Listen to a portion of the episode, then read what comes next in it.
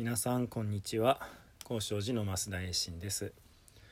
先日え病を治すのにねあの5つのコツがあるっていうようなお話をしてその中で、えー笑いというものがあの一つねあのトピックスでございました。笑いに関してはねあのいろいろと思うところがありますのでね今日改めてお話ししようと思うんですけども、まあ、あの先日はその、えー悲観的になるよりもね楽観的ポジティブになるというような前向きになるというような意味で笑いに、まあ、あの病気に対抗するね効果があるっていうのも一理あるなっていうことをねあのお話ししたんですけども、まあ、あの笑いにはこういろいろな役割があるわけですね。例えばあのタイという国がありますね、えー皆さんもご存知の通り、えー微笑みの国タイなんて言われますけどもタイの方は特にこう笑顔というものをねあの大事になさっているそうです。えータイのね方のこう笑いには実はですねあの13種類あのあるっていうふうに言われるんだそうです。まあ、あのいちいちについてはお話ししないですけども、まあ、あのその相手を思いやる笑いであったりねその、えーもしくはまあ、えー愛想笑いであったりねあの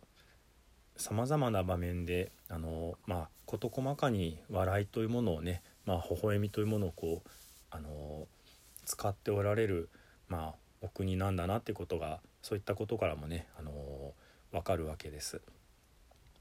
まあ、あのこれ一つにはねあの笑いということが相手と、まあ、うまくねこう関係を作っていく一つの方法もっと言うとそのまあ笑いということがね、まあ、の外交の手段になってるのかなってことも思うわけです。まあ、あの似たようなことで言うと、えー沖縄がね琉球王国だった時に、えー芸能でもって外外交していた、えー日本とも、まあ、薩摩藩ですかね、えーそれから中国とも、えーあの攻められ武力で攻められれば、まあ、ひとたまりもないようなね小さな国でしたけどもそれをもてなして楽しませるということであの一つね、あのまあ、うまく認められて乗り切っていたというようなところとなんとなく似てるような気がするわけです。であの笑いっていうのはねどういう時に起こるかっていうとまああの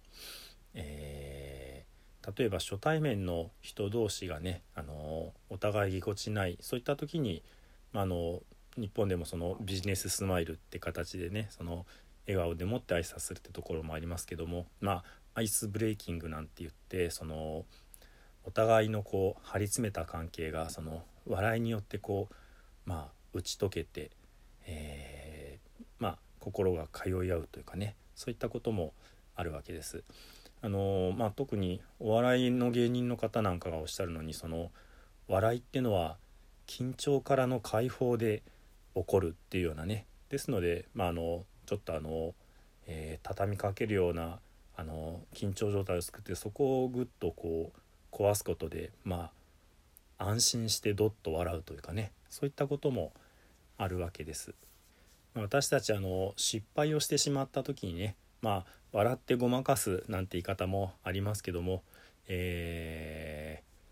ーなんて言うんでしょうそのまあ赤恥青恥なんて言い方もありますけども、まあ、恥ずかしくって、えー笑うことで、えーその恥ずかしい緊張状態を抜けるもしくはその失敗して、まあ、非常に落ち込んでいて、えそういったことをまあ慰められて笑わ微笑みかけられてホッとするみたいなねところもあるわけです。そうやって私たちはまあいろんな人生の困難に対してあの、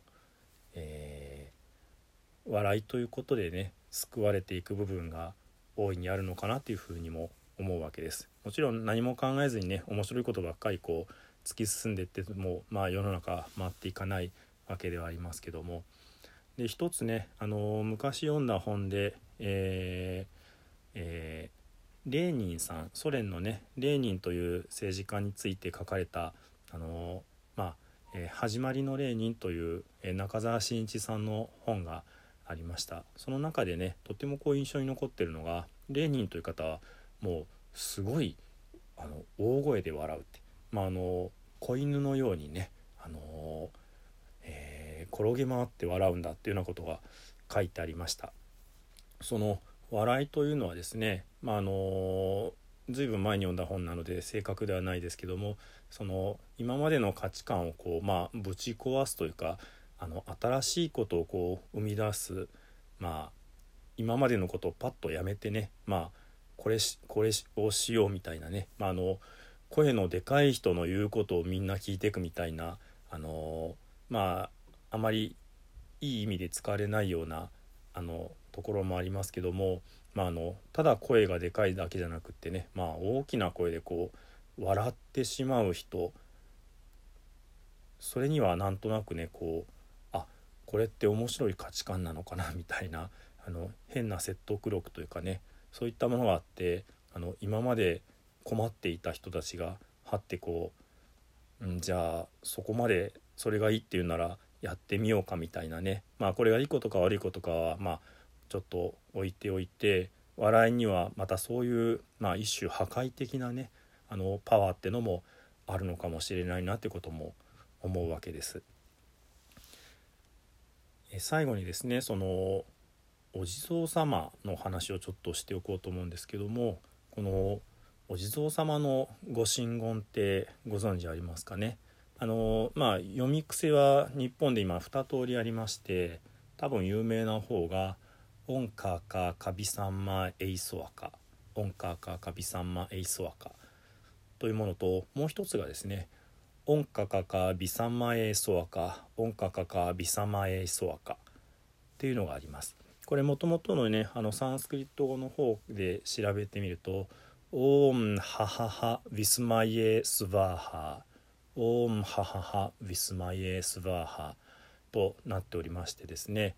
オームってのはまああの大山へしてひたすらに、えー、あなた様の、まあ、お心の中に入っていきますっていうような、まあ、奇妙します、えー、命を返しますっていうような非常にこう深い敬いを表す言葉ですけども音に続いて、えー、はははと続きます。このはははというのがですね、実はあの、あははははの笑い声なんだそうです。そして「ビスマイエ」ってのが、まあ、あの訳してくださった方の訳で言うと「みそなわすお方よ」っていう風になっていました。でスバーハは、まあ、めでたしとか万歳とかですので、えー、奇妙をしたてまつる「はははは」と笑う、えー、笑ってみそなわすみそなわすっていうのはご覧になる見るの尊敬語なんだそうです。ですので、えー、もう一度、えー、奇妙をしたてまつる「ははは」と笑って、えー、ご覧になられるお方に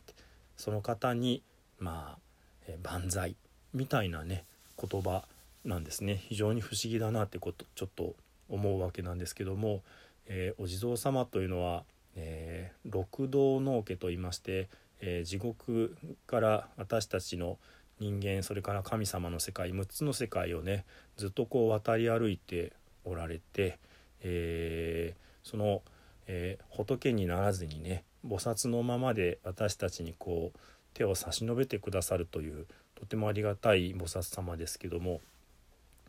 そのお地蔵様から見たら私たち一人一人のねまあどうしようもない悲しみ苦しみということもああこんなことで困っちゃってんだなかわいそうだなっていうふうにこうご覧になっておられるのかもしれない。まあ、レーニーさんの笑いではないですけどもねあのまあ、えー、禅の言葉で「かか一生」って「母」ってあの大きな声で笑うって言葉もありますけどかか一生されてね私たちのことをこうかわいそうなやつだなってこうご覧になられているのかもしれません。まああの仏様から見たらね、まあ、菩薩様お地蔵様たちから見たら私たちは本当に至らない、えー、頼りない心でねあの真っ暗闇を右往左往しているだけなのかもしれません。そういった状況をねあの大きな高いところからまたあの近づいたお心でもって、え寄り添ってねあのまあ微笑みながら救ってくださるそういう方々が、まあ、お地蔵様であり皆様であり仏様たちなのかなっていうふうに思うとね、まあ、あのこんなところで転んで泣いててはいられないちょっと立ち上がって膝をパタパタしてね頑張ろうっていうふうな、まあ、気持ちになれるのかもしれないなってことも思う次第です。では最後に南無阿弥陀仏を十遍お唱えして終わりにさせていただきます。土生十年ナムアミダブナムアミダブナムアミダブナムアミダブ。ナムアミダブナムアミダブナムアミダブナムアミダブ。ナムアミダブツナムアミダブ